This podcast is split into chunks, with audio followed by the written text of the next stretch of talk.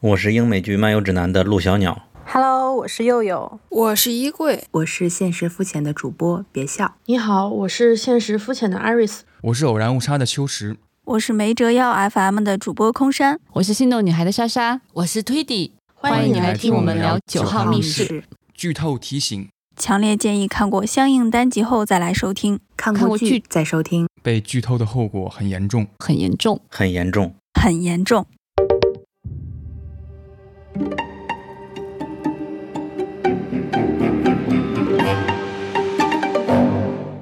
欢迎来到英美剧漫游指南，我是陆小鸟，我是佑佑，大家好，我是衣柜。今天这期节目我们三个来录制，我想问两位一个问题：如果可以召唤一个死去的灵魂，让他来回答你的问题，你希望是谁？呃，可能会想召唤一个喜欢的作家吧，有人是召唤托尔金出来，问问他对于乔治·马丁脱稿不写不完这个行为有什么想法？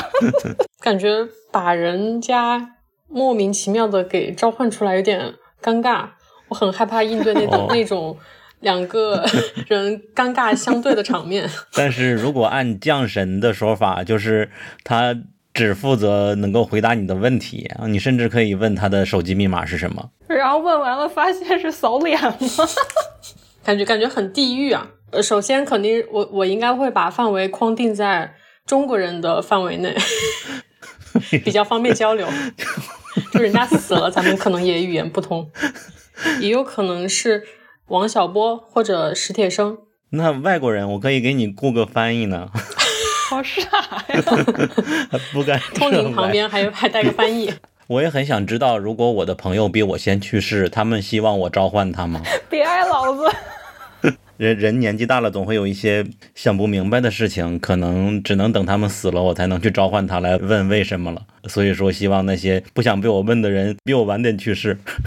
然后今天这个问题实际上是来自于《九号密室》的第八季第二集的一个主要的剧情。然后本期节目是我们每年一度的再爱一次九号密室的节目。我们从第六季开始，就是每年都会集中的把它聊一下。我们做这个系列的初衷，肯定也是因为我们都非常喜欢这部剧，然后想让更多人知道。但是发现只有我们推荐是不够的。明年的《九号密室》第九季就是它最终季了，所以我们就想能不能够把这个事情扩大。所以这次就发起了一个叫做“九号密室补完计划”。在接下来的一个月内，你将听到以下播客陆续来聊《九号密室》，他们可能会聊其中一集，也可能会聊所有的集数，也可能会聊整个系列。这些播客有现实肤浅、偶然误差，然后还有没折腰 FM 以以及心动女孩。以上四档播客的风格可能完全不同，但都是我们非常喜欢的。因为他们之前的播客我都有听，我真的非常期待这几档播客用他们自己的方式来讲述《九号密室》会是什么样子。另一个角度就是，不同播客的听众也不一样，可以让这么多的人都来知道《九号密室》这一部剧是我们的邪恶计划，这是让我们最开心的一个事。另外，我需要说一下《九号密室》补完计划。我们都知道这部剧会在第九季完结，所以。如果只有我们几家一集一集的聊，想把六季的所有的九号密室都聊完，任务有点重。同时，我猜测我们的听众里喜欢九号密室的主播也应该有不少，所以在此做一个小小的呼吁，就是你可以随便选择自己喜欢的单集，给它录成播客，只需要发布的时候在正文里加上九号密室补完计划。和比如说九号密室四零四，那就是第四季第四集，好方便剧迷能够搜到。当然也欢迎你在标题上直接就写上九号密室补完计划。这个计划的目的就是在明年九号密室完结的时候，我们希望它的每一集都有中文播客聊过，想想还蛮有意思的，所以就非常期待你的参与。OK。因为今天已经是我们第 N 次来聊《九号密室》了，所以说本期节目不会作为《九号密室》这个剧的科普，其他两播客可能会科普，我们就不了，因为我们前两季都已经聊过了，你们可以回去听。但是我们这里面想做一个简单的粉丝问答环节，我们就先问几个基础的问题，让大家知道我们这些喜欢《九号密室》的人互相聊天的话会怎样对上我们的暗号。比如说，《九号密室》为什么叫《九号密室》？衣柜先说吗？呃，因为每次绝大多数情况都是会发生在一个编号为九的封闭空间里头，有的时候它会以另外一些奇怪的形式去出现这个九，比如说那个运动员的球衣，或者是日期，但总之这个数字是一定会出现的。然后它之所以叫九号密室，它是不是只有九个主创？甚至好像并没有那么多呢。这个接的是不是稍微有点硬？九号密室其实如果你看了几季，就很明显能看出来，就是一直都是呃两个演员演不同的集数，一个是 Reese，一个是 Steve，一般大家会称为二侧和胖胖。然后九号密室八季都是他们自编自演的。每季他是请了不同的分级导演啊，有的是导演，比如说他一整季都是给他导，然后有的季是不同的导演来导。然后我记得是他们俩也有参与其中几集的那个导演，但是集数不是很多。他们一般都是自编自演型。除了九以外，九号密室还有什么固定的元素会在每集剧都出现呢？呃，每一集都会出现一只野兔的雕像，所以找数字九或找这个野兔在哪儿，成为了观众的一个乐趣。我觉得这个也蛮像那种什么 B 级片的那种影迷喜欢干的事儿。我想到那个房间找勺子，衣柜肯定知道。啊，就是同名美素的那个电影，它里面就准备了很多呃相框，但是这个相框吧，莫名其妙塞进去都是勺子的照片。对，然后所以他每次这个电影重映的时候，就只要出现勺子，大家就会欢呼。我觉得插这种彩蛋进来也是很影迷文化的一件事。嗯，所以说固定的应该就是这两个元素吧。嗯，比较明显的就是九这个数字，然后不是很容易找的就是兔子，它不一定是雕像，也可能是在一幅画里。比如说第二集和第一集的兔子在哪里，它并不是那么容易找。然后，我们可以把这个留给我们的听众，你们知道的话可以在评论区说。然后刚刚衣柜在回答第一个问题时候已经透露了，就是它是在封闭空间里的一个故事，大多数情况是这样子的，就是他们每次的拍摄都是在室内，很少有外景。目前好像是破了一次例，对吧？对啊，上一季有一个绑架那一集，嗯，对，有场外的，嗯嗯，这个应该也算是呃，Steve 和 Reese 他们的剧的一个传统。他们前面的《绅士联盟》还有《封城记》，基本上也都是那种棚内的戏，小场景，然后给它拼在一起的，就外景是比较少的。然后《九号密室》它前几季的外景基本上都是在内景，但是好像我印象里也是有一点点外景的，比如说那个第一季的，就是没有台词的那一集《宁静夜小偷》那集，感觉是也算是一点点的外景，大院子。就是在那个别墅的别墅里，那个院子能算是外景吗？后面三季它的外景是要稍微多一点的。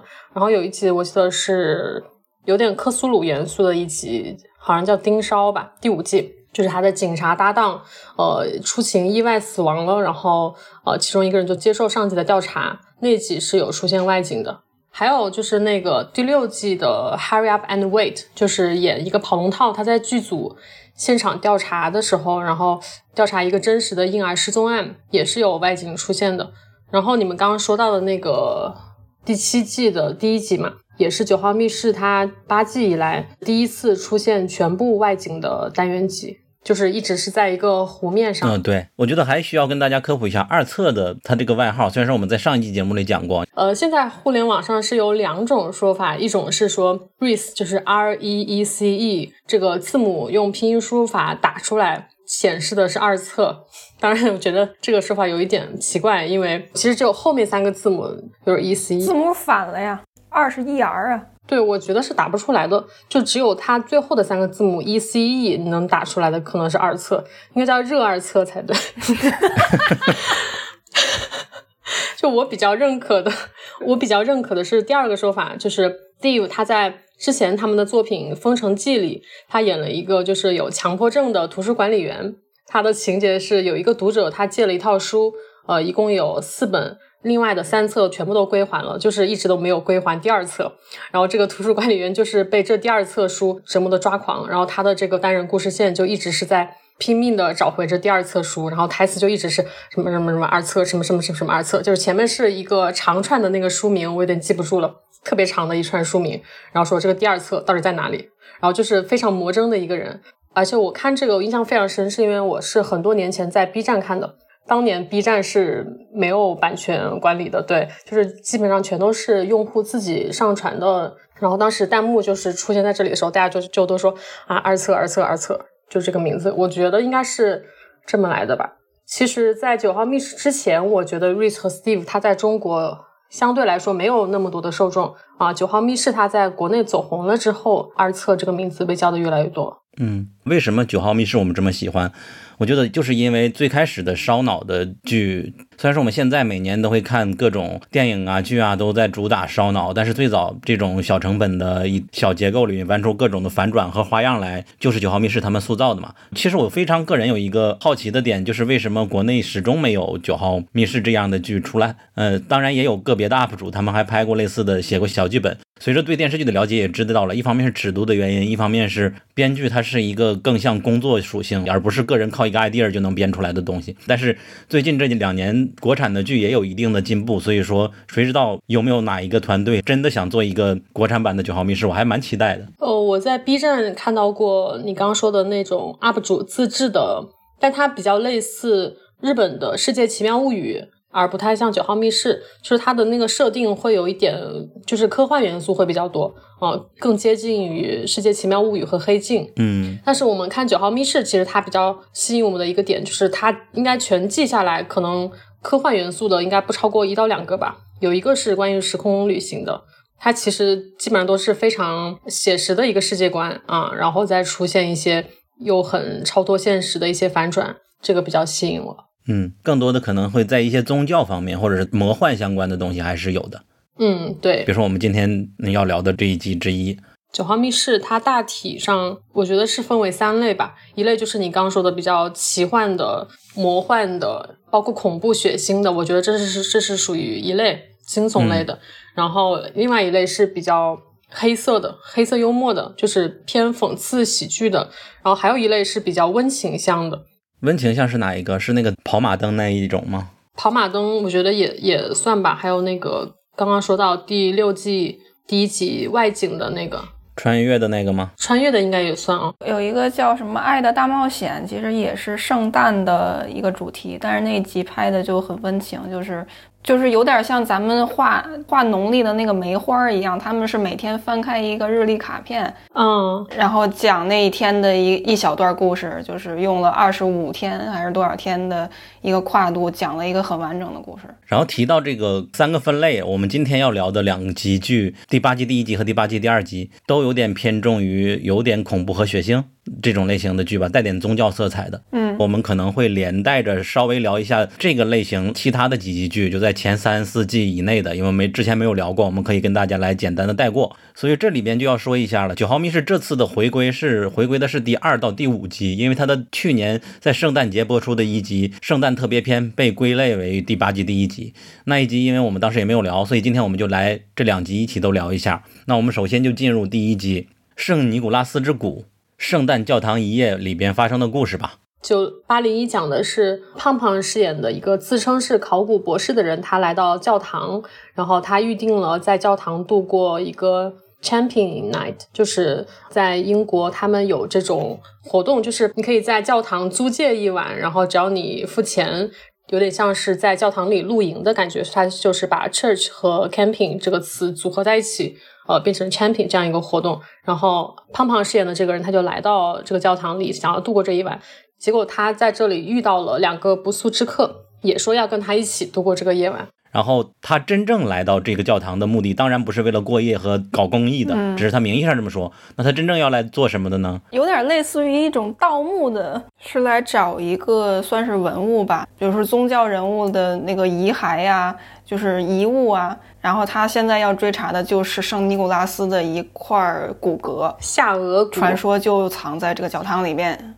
圣尼古拉斯在圣诞的神话里面是孩童的保护者，但是他在历史上到底有没有存在这个人，不是特别的确定，只是传说中认为他在土耳其一带活动。剧集里面提到了一个他复活了三个男孩子的故事。就是这三个男孩子被一个食人的屠夫做成了香肠，然后实际上在传说故事中，他还救助过几个因为特别穷苦，差点去卖淫的女孩子。就是总之，他保护的对象是未成年人。然后他通过他的研究，嗯，认为。当时圣尼古拉斯的身体的一部分下颚骨在这个教堂里边，是的，而且他有线索，相信自己能够找到，所以说他就以一个度假的方式来这个 camping 的方式，想试图把这个下颚骨偷到。是的，他是只是想要做考古研究，对这个着迷，还是说他就是盗墓贼想要偷他？不好说呀，就这个人的行为方式也算不上一个特别学者的方式吧。嗯，然后作为一个九号密室的剧，既然他有这个目的，就一定会出现各种幺蛾子来阻挡他实现自己这个目的嘛。那第一个可能就是这个教堂的管理人员，也是在这里好多年了，他是不是见过什么圣尼古拉斯的尸体？嗯，这个人他有点像一个管家。房东性质的一个人，嗯，然后号称是在五年前的圣诞节离开教堂的时候，看到有一个鬼魂没有下巴，在教堂周围转来转去。就总之是一个爱讲冷笑话的一个奇奇怪怪的老人在这里边，突然就出现在身后，突然就问你要不要喝杯酒。整个的这这集剧也就是一个相当于他的失控嘛，嗯嗯，你本想自己独自在这住，结果他在这里遇到了两个不速之客，也完全没把自己当外人一样的住过来，并且通过他的那个妻子，就是二册的妻子的口中，要讲了一个相关的故事。这个故事就是这个剧的内核。呃，他说是自己在怀孕的时候出了一次意外，流产了，然后在意外发生之前见到自己的母亲，到自己工作的医院去，但是实际上当时母亲并不在场。就突然，他母亲趴着窗户，泪流满面的看着他，泪流满面的看着他，和当时他出意外之前看到的那个场景一模一样，所以他才意识到说，其实当时并不是母亲呃想念或者怎么样，而是试图想发出一个警告，但实际上并没有阻止意外的发生。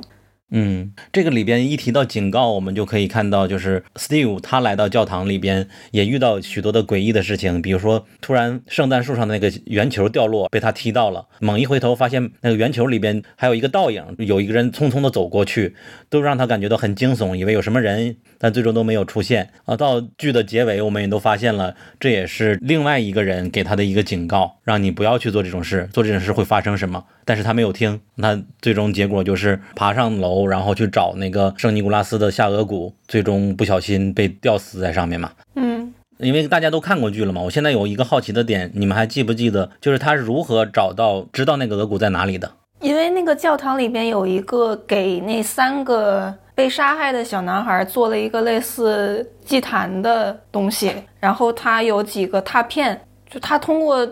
反复去做这个拓片，然后发现说，其实那个那个祭坛上面画了一个符号，和他在楼上小隔间里看到的那个东西是一模一样的，所以他才意识到说那个地方可能藏了东西。嗯，我们小时候经常会做这种事情嘛，用一张白纸铺到了一个对，就是那个拓片上的上面，然后用铅笔给它画出来一个形状，那个形状好像就是他找到下颌骨的一个线索，对吧？嗯。那这个拓片他又怎么找到的？因为他来的时候就已经有了几张拓片嘛，所以很有可能在其他相关的教堂里面也有类似的发现，然后在这个教堂里面相当于拼凑到了最后一块拼图。嗯，最终他找到了那个下颌骨。正要把它拿出来的时候，自己就掉落，然后脖子被勒住。嗯，他的死亡的瞬间，听见下边有人在喊，这个就是他刚来到教堂开始的剧情，因为他在下边也在喊谁在哪里。这时候他才反应过来，原来下边喊的人是自己。然后当时他刚来的时候遇到那个人也是自己正在被吊死的自己。我不知道这种警示是怎么来的，因为事情已经发生了，还能叫警示吗？就是它是一个时间循环吗？他一直在这里不同不停的死亡吗？也不能算是时间循环，不过这个在鬼故事里也算是一个比较常见的模式吧。然后我最近是听 嗯一个鬼故事相关的节目，然后讲到说《咒怨》其实也是类似的一个形式，就是里边的一个角色看电话答录机，然后收到了一个几天之后的留言，但是他没有当回事儿，然后同时也听到了其他房间有一些敲墙的声音。嗯，看到垂在半空中的脚，但是后来等真的事发自己快要吊死的时候，才意识到说，哦，打路机啊，呃，敲墙的声音啊，其实都是自己死的这一瞬间，呃，出的事情。表面上是一个警示，但实际上这种警示又达不到任何警示的作用，就总是一个宿命性的会发生的事情。我觉得这个电影设置还蛮常见的吧，过去的自己收到未来自己的警示。然后他以为是鬼魂或者什么其他人的事件，最后发现是未来的自己。然后我看的时候想，管理员他讲他五年前看到那个没有下巴的人，会不会就是未来死掉的那个考古学家他的鬼魂？因为他他是上吊死的，正好这个地方下颌骨这里是勒住的。啊啊，没有，当时看的时候就有这个脑洞。只能说不是同一个人，但是确实有这种暗示的感觉。对，那么那么这个可能循环就变得更大了。而且不是他们教堂里面有一个就是做的很糟糕的神像，就是就是那个尼古拉的神像。对，呃，也是嘴巴这个地方张得很奇怪，然后同时在 Steve 被吊死的时候，他有一个那个神像和他的死相的一个对比。对，嗯看起来那个神像也是被勒死的吊死鬼的样子。哎，这么一说，这种类型的设定是不是没有打破循环的呀？比如说恐怖游轮那种电影，也是不断的看见有尸体，后来才发现那尸体就是自己的，一遍一遍的重复。对他被未来死掉自己的骸骨造成的这个传说来吸引他到了这个教堂，然后再促成了自己的死亡，这个就蛮嗯，恐怖游轮里也是这样，因为死掉之后他又必须上船，是因为他好像要救他自己的孩子，他得再循环一次。就即使他隐约中会觉得有什么不好的事情发生，他还是会选择上那个船。所以这就叫 endless game。这种设定，它必须要有一个这种动因。哦，想起来《温子仁的招魂》系列，那个父亲感觉角落后面站着一个鬼，然后到后面第三部的时候就揭晓那个鬼。嗯，九号密室其实还有另外一集也是有圣尼古拉斯相关的故事的，那应该就是第三季的第一集，叫《圣诞恶魔》。对，也是一个圣诞特辑。嗯，就严格来说，不是跟呃圣尼古拉斯相关，而是他选用的是一个跟圣尼古拉斯相对照的意象，就是应该算北欧或者西欧那边有一个神话形象叫坎普斯。然后如果看过《异教风》的话，应该知道这个形象。嗯，异教风是一个德剧，也不错的。就是坎普斯这个形象是第一季的一个主要的意象，它讲的就是在圣诞前夕如何惩罚那些品行不好的小孩的。圣诞恶魔，三零一的故事也是一家人去度假，夫妻双方带着孩子和，男方的母亲然后这个度假村房间里边有一幅画，那画里边昭示着就是不听话的孩子会被惩罚，第一天被警告，第二天又如何如何，第三天就会被带走。嗯，画里画的就是那个坎普嗯斯，坎普斯呃半羊半魔的一个形象。那集的亮点在于，它前边很长一段时间都好像在讲说啊，拍了一个刚才那些内容的一个 B 级片，然后会讲说这个片子好像有多粗制滥造，哪儿穿帮了，这儿演技有什么问题，会分析这些问题。但直到最后才发现说，其实这是一个审讯的现场，呃，而这个 B 级片是一个就是案发的证据。对，它是那种话外音讲解的这种形式，一个剧中剧。Steve 他就是扮演这个旁白，就一直在回忆。就看前面的时候，感觉是他在回忆一个自己九十年代拍的一个那种比较粗制滥造、滥造的一个谋杀片，然后再在回忆这个谋杀片的剧情。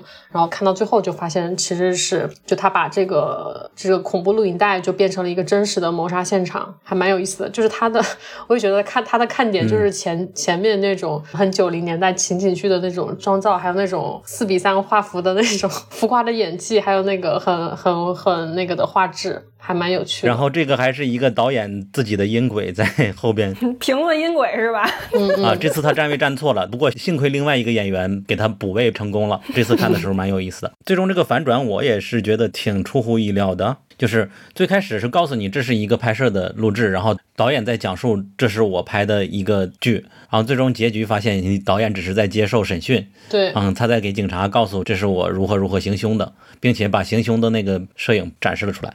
因为他那个剧中剧本身就是有反转的，本来是是度假村里，然后圣诞夜晚大家讲一个关于坎普斯的一个故事。好孩子在圣诞夜晚可以得到糖果，然后坏孩子就是会得到树枝，然后就会被坎普斯抓回他的巢穴吃掉。然后讲的这么一个恐怖故事，然后小孩儿就会发现他的靴子里，呃，然后就发现自己身上有那个抓痕。恶魔的抓痕，对，然后他就以为是会有恶魔会出现，怎么样？其实我不太理解为什么这个恶魔的抓痕到底是怎么画上去的，就是小孩也会知道的呀。你是说作假的话，小孩中途会醒是吧？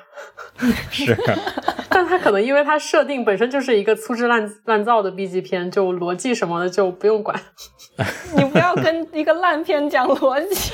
你都你忘了吗？它中间有一个情节是很搞笑，就是那个刮风下大雨，然后然后妻子说啊，这刮大风了，我很害怕，然后丈夫就去。关他并不是去关那个窗户，而是把那个窗帘拉上。他拉上窗帘，然后那个风顿时就停了。对，导演还自己指出来啊，你看到这个壁画有一个穿帮嘛？这个画本来是在这儿的，后来我挪到那儿去了。对对对，是有这个问题。然后确实是故事的内核就没什么好看的了，就是一个和情夫联合把自己的正主给杀掉的那种 类型的剧了。不过这里边唯一的好事就是这个父亲的妈妈应该是还活着吧，还有孩子也还活着吧。嗯嗯。然后我在看第一集的时候，就是管理员讲鬼故事的时候，他讲的是五年前的圣诞节，然后我就去对比了一下那个第三集第一集的那个播出时间，发现哎呀，很不巧，它是六年前的圣诞节，就是时间没有对上。这次应该请你去编剧，让他严谨一下，他就很容易就对上了，就差那么一点。这个他们不努力了。不过他们二零一七年的时候，好像确实拍了《绅士联盟》的圣诞特辑。我搜一下是不是，确定一下。哦，一七年是周年特辑，也是那个圣诞嘛，因为十二月十八号的。哦，那也差不多。对对对。那好，那就相当于我们把。八零一和三零一一起来讲了一下，然后接下来我们就进入八零二，就是离我们最近的这一集了，名字叫做《Mother's Ruin》，妈妈的烂摊子。我们给翻译成烂摊子，别的地方翻译成妈妈的遗产吧，但好像烂摊子更适合。嗯。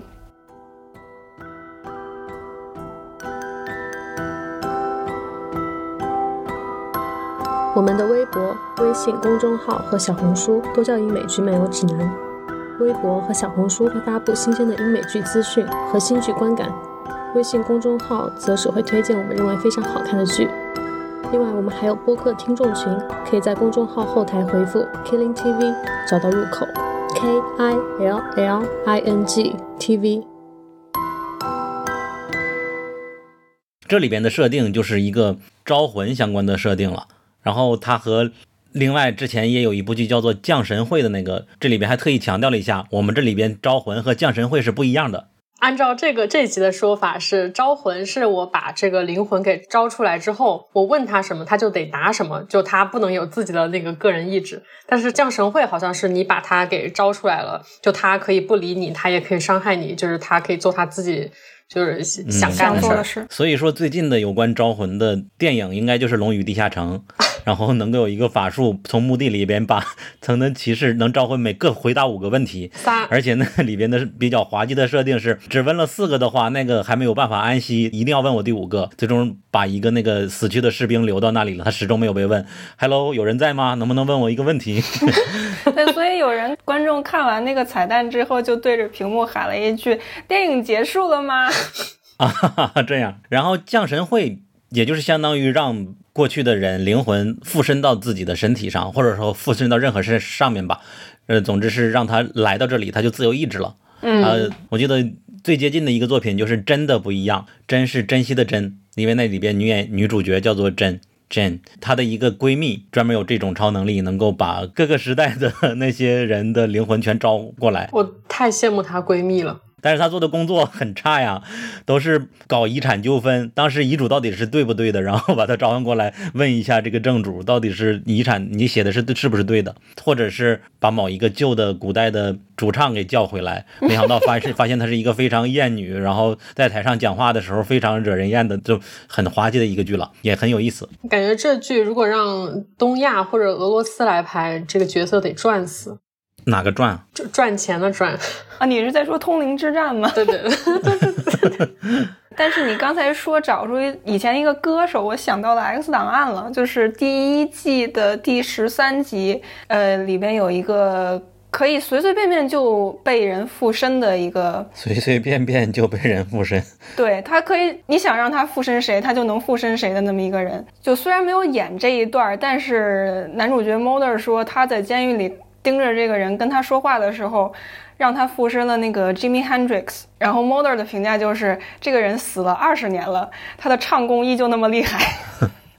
其实这种招魂的法术一般都是在女巫或者是魔法相关的剧情里边有吧？就其实哈利波特里也有了。有那个就是艾玛汤姆森演的那个老师，但是我感觉这个招魂它是按那个博物馆里边的一个藏书，就和我们看哈利波特呀、看别的女巫什么那边招魂的方式不一样，因为这里边是有一个死设定，就是一旦把你 summon 过来，那你就必须要回答我的问题。嗯，我看别的作品里好像是有的那个灵魂他就是不愿意回答，就是有性格，也没有办法。那本集剧他招魂想干什么呢？他就要从那个二侧潜入到自己曾经住过的老宅子讲起了。对，就是相当于是兄弟俩俩人，然后其中一个兄弟就是早年就已经离开了这个家庭，然后弟弟呢和母亲俩人一起过，然后母亲去世了，哥哥突然又回来了，他就想到之前就是听说母亲意外取得了一笔黑帮的一笔财产，然后但是他不知道这笔账户。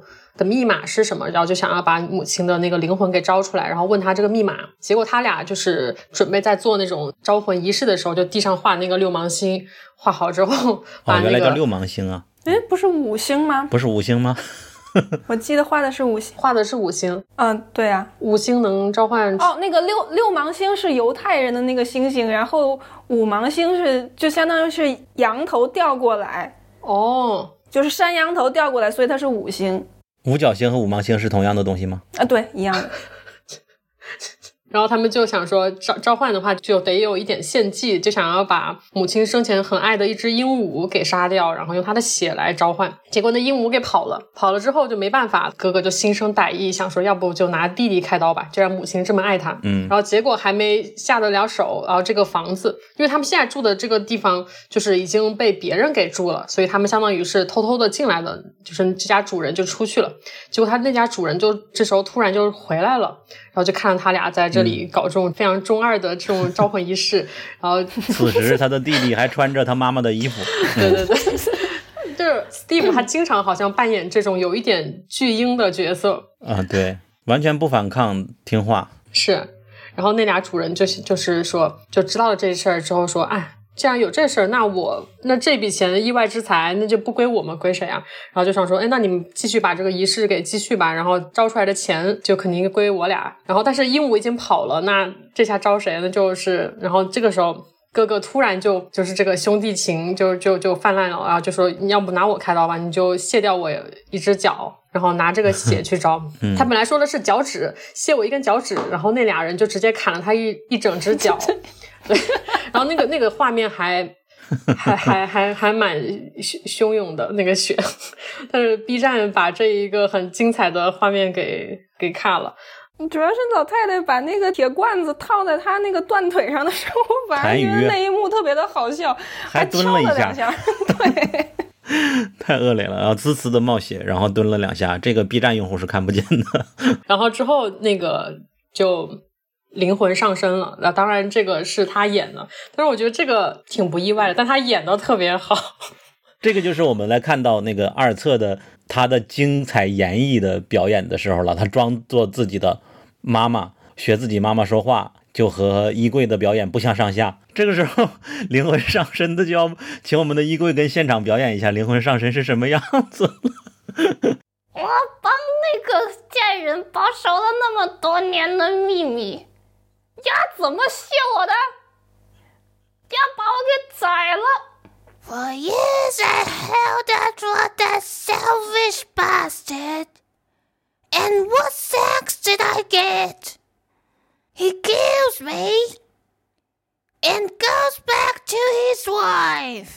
这个如果有什么中文配音版，就应该请衣柜去。嗯，大家可以对比一下，应该衣柜的版本比二册的更。开玩笑，嗯，然后这集剧我觉得另外一个看点就是里边谐音梗特别多嘛，都是比较烂的谐音梗。只有你会觉得这是这是看点吧？就是那一对老夫妇打开灯，发现他们两个在这里边行凶，然后就问，把他们绑了之后问你们干嘛呢？二册说他们是在烧香，是 incense，然后这个老头听成是 incest。二册说的是烧香，他们以为是乱伦啊，怪不得你就在穿这个你妈妈的这个老太太的衣服。对啊，那个 B 站老头吐槽他们搞骨科那段也完全没有，直接就是二册说完 incense 之后，老太太就接茬儿说不是乱伦，不是骨科，是香薰。八零一好像那也有一个谐音梗，就是他讲他妻子的那个那个名字的由来，然后说他妈妈出生的时候什么看见一束花，对，a bunch of 什么，呃，我忘记那个谐音梗是咋样的了，但是但是我当时在 B 站看的时候，他那个翻译的就没能 get 到是一个谐音梗。B 站其实能不能在这里吐槽一下，就是他他有的地方真的没翻译出来，比如那个什么 champion，就那个教堂啊，呃的露营，他那那段他就基本上没翻译出来是是咋回事儿？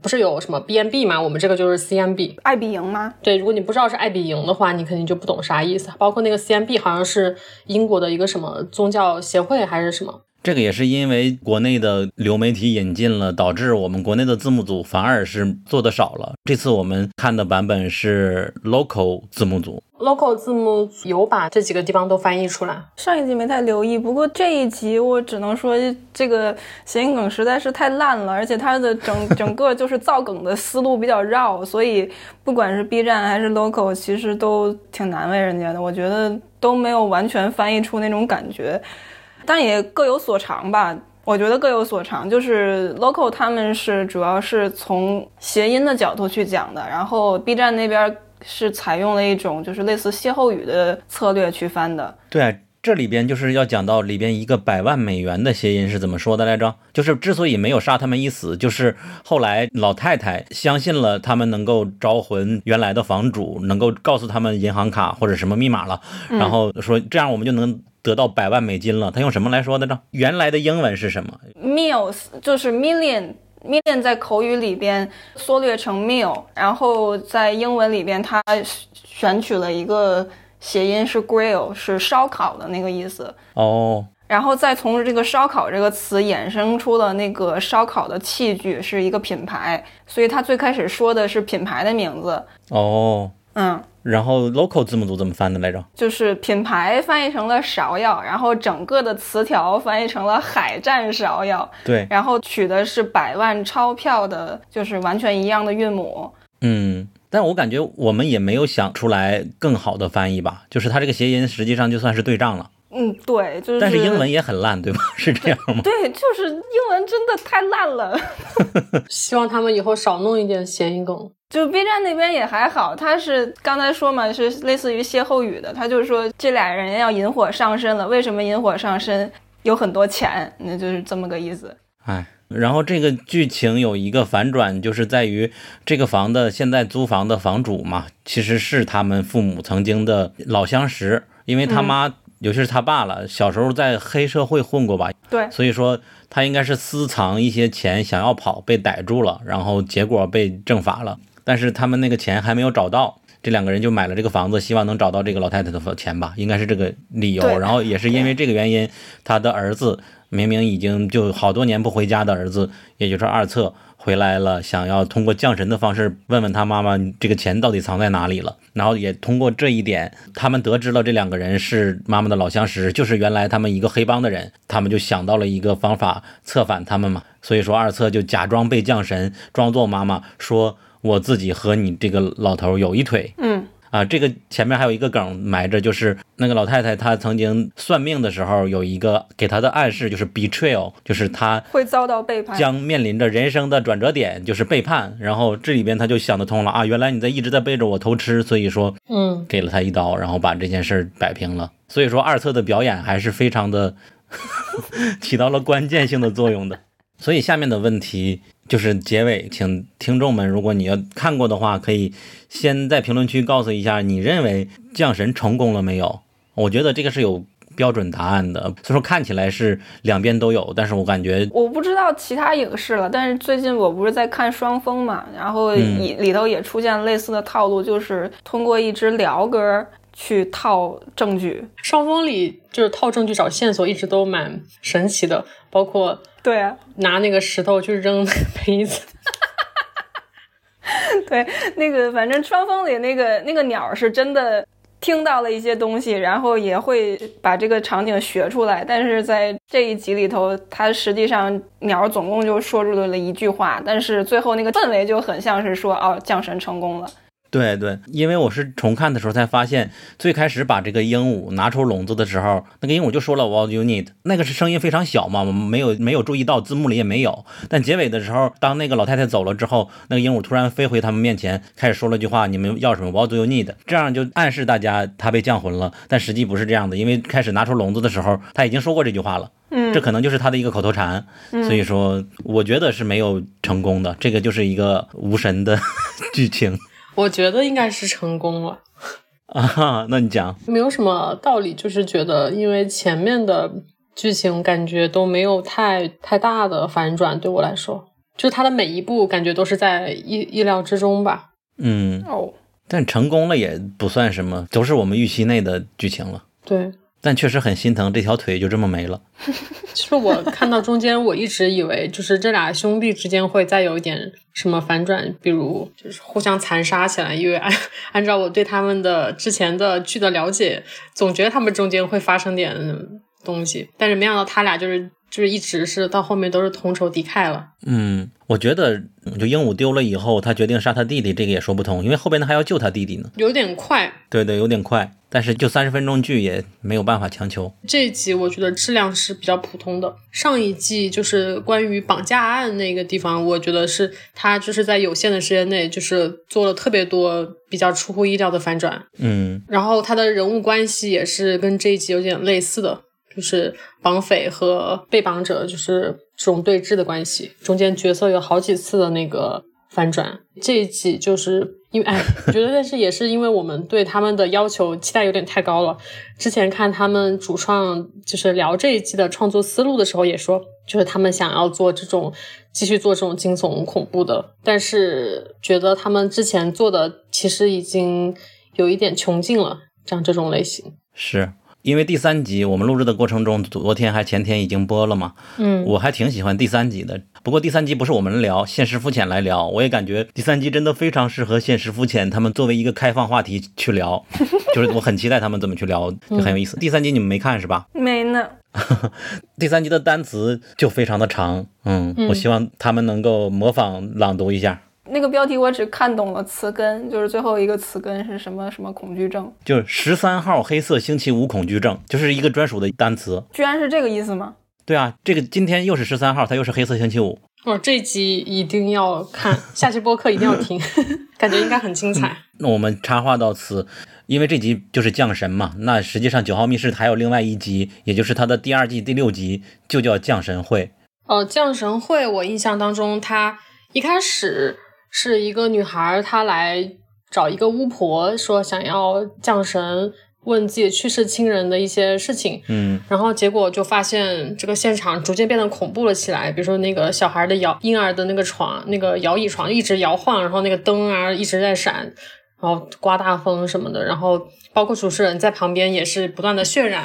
然后之后就真的有鬼就跳出来了，跳出来就一直在逼问他，把他逼到墙角。这个时候突然。镜头一转，主持人说：“啊，恭喜你来到什么什么整人节目的现场。”然后其实他就是被整蛊了。然后之后就是说：“啊，这个整蛊现场真的发生发生了这个工作人员的意外死亡，然后就出现了真实的那个恐怖事件。”嗯，这次的录制应该是这个整蛊的电视节目复播的第一次录制，应该是。哦，对。他曾经十几年前还是多少年前火过，当时之所以停播，就是因为发生一个状况。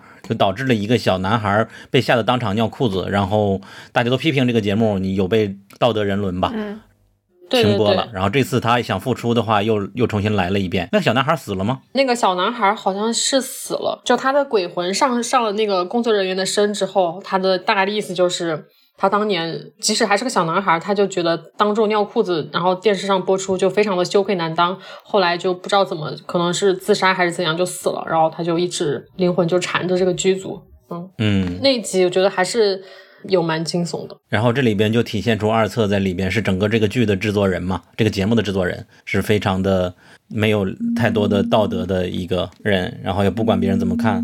这一集整体和他们的有一集的万圣节特辑有一点像。这集我觉得它主要布满整个剧情的是剧组的每个演员的不容易。他有他的假发的问题，他有他的指甲的问题，然后道具如何的不听使唤，然后通过那个 Steve 第二个被拍人进去，因为他的无意，然后把整个的一切都给拆穿了，就变成了一个滑稽戏嘛。安排的灵异环节被他弄得全都失效了，所以说什么都没有发生，然后还并且还把一个人打死了，那就是他们的另外一个演员，这个这事情就大了嘛。他们另外一个本来要吓唬他人，就像鬼屋里吓唬你的人，被他失手给打地晕倒。意味着他这个节目也没有办法再播了嘛？嗯，最终就是又出现一个反转，他这个反转是利用屏幕和鬼魂，就好像叫鬼魂没有办法被屏幕拍到，拍到了那个鬼就是出现在了镜头面前，有一个惊吓的画面。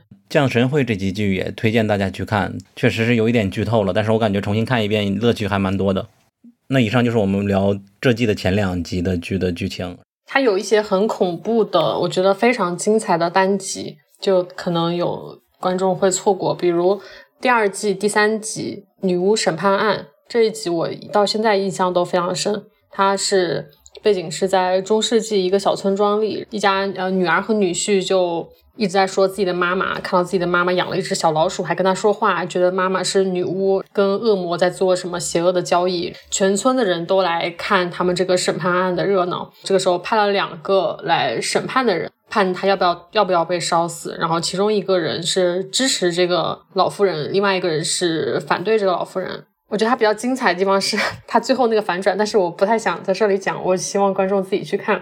就是我以为的反转，它并没有发生它它给了我一个更加意外的反转，还蛮好看的。然后这集的我觉得讽刺性也是比较强的。我大概记得那个场景，但是不记得剧情和反转是什么了，已经。我也不记得了，正好正好回顾一下。对，所以可以去重看一下二零三。嗯，还有第一季第三集《汤姆和杰瑞》，它就是一个乞丐鸠占鹊巢的故事。哦，对，那个乞丐捡到了这个主角他的钱包，然后主角就为了感谢他说啊，不然你进来坐坐。他们就一直这样来回来回，然后这个乞丐就不知不觉的就住进了他们家，然后这个主角就慢慢的就也变得就是胡子邋遢，然后在家里也不去上班，然后。每天在家里就是变得又很黑暗又阴暗，然后又很臭，这个家里就变得像个垃圾堆一样。然后这个乞丐就反而成了这家的主人，就打扮的很光鲜亮丽，还跑去上班了。然后就是他最后。就中间一直在现实和虚幻中来回转换，你会怀疑这个主角是不是有多重人格啊，有什么精神病啊？但最后他那个结局也是比较的意外啊，还有一点点，我觉得是还比较感人吧。我觉得是他们这九季当中结构比较精巧的一部，我觉得有点像那种 sketch，就一直在往上翻的那种，其实是 其实是是一个点，就它来回的套用，但是会一层一层的，就是往上升，还蛮好看的。嗯。还有一集就是那个三零三斯芬克斯之谜，这一集应该我们大家都比较喜欢。那集也是最近回顾了一下，它主要讲的是就是一个女生假借着男朋友在填字格比赛输掉的情况下去接近了一个当时赢了比赛的一个教授，然后想去跟他讨教一些填字游戏的。就是破解的技巧，因为这个教授他出的字谜都是那种相对比较难，然后需要多层的去破解的，就是一种就是高难度的填字游戏。嗯，它比较妙的一点就是，实际上这个女生她是另有目的的，但是她这一集的前半段都在对字谜游戏教学作为一个就是掩人耳目的东西，是把大家的注意力放在那个教学过程上，而不是字谜的。本身的答案上，但实际上，因为这个教授非常的自大，所以他把最后那个凶案的谜底全部写到了字谜里边。嗯，呃，同时他这个这一集的标题是斯芬克斯之谜嘛，其实也是教授的笔名，同时也是非常有名的一个神话故事里边，就是俄狄浦斯破解了斯芬克斯那个关于人的谜语之后，呃，羞愧难当的自杀了，实际上也是教授的结局，而且。这里边还有一个反向的关于俄狄浦斯的引用，因为在俄狄浦斯的故事里边，他在不知情的情况下杀死了自己的父亲，但是这个女生她是知道的，反而是父亲并不知情，所以父亲把这个女儿给杀死了，它是一个反向的套用。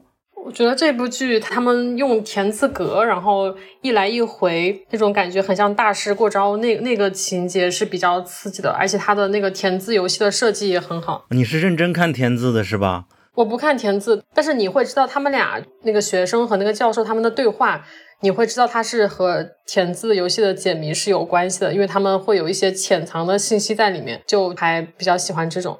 Reese 和 Steve 他们是比较喜欢在他们的剧里安插填字游戏的，在那个《封城记》里也有这种情节。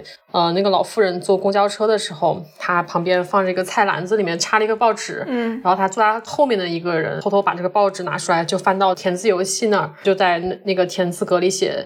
You killed her，就你杀了她。哦，这个时候，然后再把那个报纸放回去。这个事儿又被他后面坐着的一个老头儿看见了，然后那个老头儿就特别有意思。他看他在那写 You killed her，他老伴儿也在玩填字游戏，然后说啊，你这个地方应该是 You。他就以为他抄对了答案，就前面的人写的写的 UK 的，是不是？那那就还挺逗的。嗯，斯芬克斯之谜这一集另外看点也是有比较大尺度的那个画面，而且这个大尺度不仅是它那个视觉上很大尺度，而且就是像刚衣柜说的，它后面有一个关于妇女伦理方面的挑战，有点蛮挑战伦理底线的。嗯，有点有点剧透。好，但是我觉得这集的中间的台词很妙，还是值得去看的。嗯。也做的很精致这一集，我觉得就是看了八季下来，九号密室就是它比较吸引我的单集，就要么就是它的人物关系的设置比较巧妙，因为你要在一个小的空间里讲事情，其实很多都是依赖人物关系之间的这种转换，包括他身份的不断的变换。然后像刚刚讲的这一集《斯芬克斯之谜》就非常体现这一点。然后像之前汤姆和杰瑞也是这一点，我觉得这种是比较妙的。他们有一集是讲一个作家和一个读者的关系。这种身份的不断的转换带来的反转是特别好看的，像呃女巫审判案这种是属于有一点颠覆我们的常理的认知，就是有一点打破某一类形象的刻板印象。比如说我们看到一个中世纪的女巫审判案，看到这种老妇人，看到这些呃村民，看到这些审判官，你会自动带入一个既定的印象进去，来判断哪个哪边是善，哪边是恶。之后他会给你带来一个很大的颠覆，这种也是比较好看的。嗯，哦，然后第六季第四集《Hurry Up and Wait》也是我特别喜欢的一集。二策他饰演的是一个跑龙套的演员，然后就来到了一个剧组，那个剧组就是在翻拍一个真实的婴儿绑架案。就是在案发的现场取景，然后二策就是过去准备台词，坐在了那那当地的一家人的客厅里，然后跟他们讲话，然后他就逐渐发现这家人言语之间就非常的诡异，就是他的父母和他那个女儿关系很不正常，然后他就觉得会不会跟当年的命案有关系，然后他就开始变成了一个侦探的角色，在他们这个房子里调查当年的真相。呃，那一集的节奏我觉得也特别好，而且是我觉得九号密室里少数的会让你中间看的有特别惊险刺激的感觉。因为一般我们看着都是在等着那个反转反转，但是这集是很有惊险感的，而且最后的反转中间一个就是我们可能没有看看起来有一点傻气，有点那个种的角色。他突然就冒出了一个很邪恶的微笑，就有点像那个什么《唐探案》的第一集结尾那个感觉，张子枫的那个笑容吗？对对对，嗯，对，就非常诡异。然后这集评价还蛮好的，就是我觉得是它的惊悚程度是也是排前面的。你你刚才说到这一集，突然想起来，就是八零二漏掉了一个小点吧。字幕组他们在翻译那个呃老太太提到的那部电视剧的时候。好像是把它和《Why Women Kill》或者说《Women Who Kill》同名的两部电影搞混了，就是他们在注释里写的是情景喜剧，呃，实际上英国真的是有一个罪案题材的纪录片叫《Women Who Kill》，然后二零一七年开播的，到现在也才播了两集，就非常的英国效率。嗯嗯，所以就是如果你看的，嗯，它字幕翻译的是《致命女人》，好像。Why Woman Kill 可以翻译成致命女人，但是他把这个这个几个剧给搞混了。如果你看的是下载的版本，可能这儿多了莫名多了一个笑点，然后关键是这个笑点其实很像剧里的人干得出来的事儿。哦，对，当时我看到致命女人的时候，我一点也没有怀疑，我我就是都没有仔细去听它是 Why 是不是 Why Woman Kill。我就觉得这个很像是女房客会干的事，就是杀她老公。对，然后她一直是拿她的行为去比较那个《致命女人》里干的事儿，感觉也很浮夸嘛。本身《致命女人》也是这种很浮夸的。对，就是如果你你看的过程中理解成了某部喜剧，也是完全可以的，虽然不是创作者的本意。我们在最开始征集大家关于九号密室的问题的时候，悠悠提了一个问题：二册和 Steve 江郎才尽了吗？不是，这个是之前看那个，就是搜他俩关键词跳出来的一个问题。好像每季播出都会有这个，嗯，就是讨厌的营销号。我记得第六季的时候反响，就是尤其是上半季的时候反响很差，后半季的口碑就很好。嗯，我记得我们第七季讲的时候，我还是还蛮喜欢的第七季的很多单集。嗯，我觉得还挺了不起的。之前我们也说过，但是好在它应该是九季完结，那就能够善始善终了。不知道他们完结之后会再创一个别的什么。其实我还是比较喜欢他们早期更加低成本的，因为低就是低成本有一个好处就是，就他们演员人数也会更少，就他们两人就是得承担更多的角色。就是其实看《九号密室》的时候，我看很多角色，就是不是他俩演的时候，我都会觉得哦，如果这个角色让他俩中的某一个人来演，可能会更有意思，就我我可能会更能 get 到。但是他们现在《九号密室》里出现的更多都是一个场景中都三四个人，呃，不像他们以前很多都是俩人的戏。他们俩还是年轻的，我觉得还是旺盛的创作期。也期待有更多这样的剧能够出现了。我们今天聊的是八零一和八零二，那就静候接下来的八零三现实肤浅、八零四偶然误差、八零五没遮腰 FM、八零六心动女孩。不过他们可能也不一定只聊一集了。然后也欢迎其他播客来参与我们的九号密室补完计划，你们就可以呃聊任何你喜欢的单集，然后在自己的标题或者是在正文里边写上九号密室五零五或者九九号密室幺零幺之类的这个方式，然后方便更多的听众能够导航索引到吧。这样我们争取在第九季九号密室完结之前，能够让所有的九号密室的集数都有播客聊过。这样的话，剧迷就有福了。好。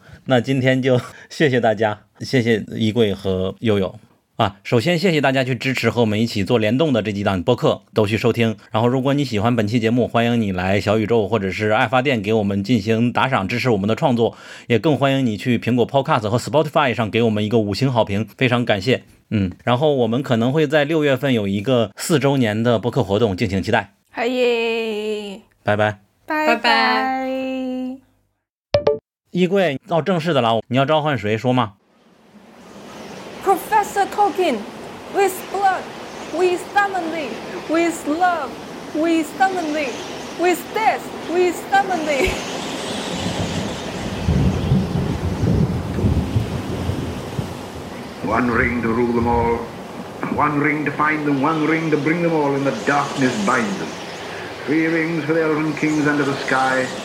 seven for the dwarf lords in their halls of stone, nine for mortal men doomed to die,